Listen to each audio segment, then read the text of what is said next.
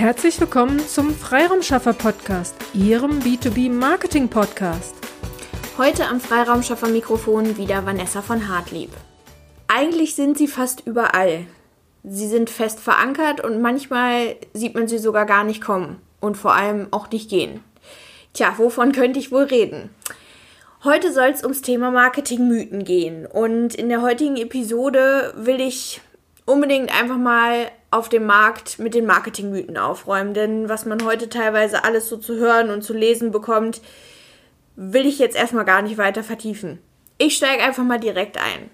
Mythos Nummer 1. Mit einer wirklich guten Dienstleistung oder einem wirklich guten Produkt brauche ich kein Marketing zu machen. Die Aufträge kommen dann schon ganz von selbst. Ja, gut, okay. Ähm, natürlich sollte man von seiner eigenen Dienstleistung immer überzeugt sein. Und natürlich steht man dann auch immer, oder natürlich stellt man sich dann auch immer vor, dass die Aufträge dann natürlich auch von selber kommen sollten. Doch äh, was man da immer mit ja, im Auge behalten sollte, es gibt Mitbewerber. Sie sind nicht alleine auf dem Markt und auch die Mitbewerber haben gute Dienstleistungen, die sie anbieten und buhlen sozusagen auch dauerhaft um Aufträge und Kunden.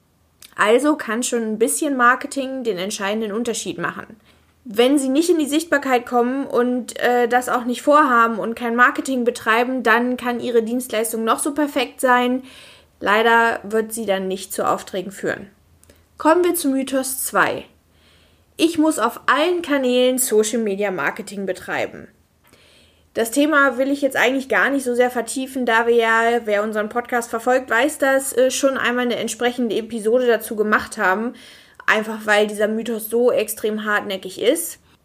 Ich umreiße es jetzt trotzdem nochmal ganz kurz. Ähm, ja, okay, jeder Social Media Kanal, den Sie befeuern wollen, das kostet Zeit, kostet eventuell sogar Geld. Und die beiden Ressourcen sind einfach super kostbar. Also überlegen Sie ganz am Anfang, auf welchen Kanälen treibt sich meine Zielgruppe überwiegend rum. Und dann nur auf diesen Kanälen sollten Sie auch Social Media Marketing betreiben, sprich regelmäßig für Content sorgen, auf Kommentare eingehen und die Ergebnisse dann auch auswerten. Kommen wir zu Mythos Nummer 3. E-Mail-Marketing ist ausgestorben. Ja, äh, E-Mail-Marketing verbindet man heutzutage oft ja mit nervigen Werbenewslettern. Ja, Werbung, Werbung, Werbung würde ich jetzt mal behaupten. Aber trotzdem sollte man jetzt diese Methode nicht komplett verbannen oder verteufeln. E-Mail-Marketing bietet einfach auch super viele Vorteile, die bei der richtigen Nutzung auch Ihnen Vorteile bringen. Wenn man das jetzt mal kurz anreißen will. Zum einen ähm, Sie beliefern ihre Kunden natürlich mit wertvollen Informationen. Sie machen auf jeden Fall auch auf ihren, Exper auf ihren Expertenstatus, schwieriges Wort, machen sie aufmerksam und bauen Stück für Stück natürlich auch ihre Marke auf. Und wenn alles gut läuft, generieren sie sogar über ihren Newsletter neue Leads. Oder ja, überlegen Sie doch mal, ist der Content von Ihrem Newsletter vielleicht sogar so gut, dass jemand den weiterempfiehlt, ihn weiterleitet und schon haben Sie neue Leads generiert einfach mal sacken lassen und drüber nachdenken. Dann komme ich auch schon zum Mythos Nummer 4. Follower und Fans kann man heutzutage günstig einkaufen. Einer der wenigen Mythen auf jeden Fall, wo natürlich was dran ist. Ähm, wenn man sich einfach mal im Internet umschaut, dann entdeckt man schnell, dass man so, ja, lassen Sie mich lügen, 1000 bis 10.000 Follower schon für 5 Dollar um den Dreh kaufen kann. Somit liegt der Mythos hier gar nicht im Preis. Aber es ist eben einfach die Qualität der Follower.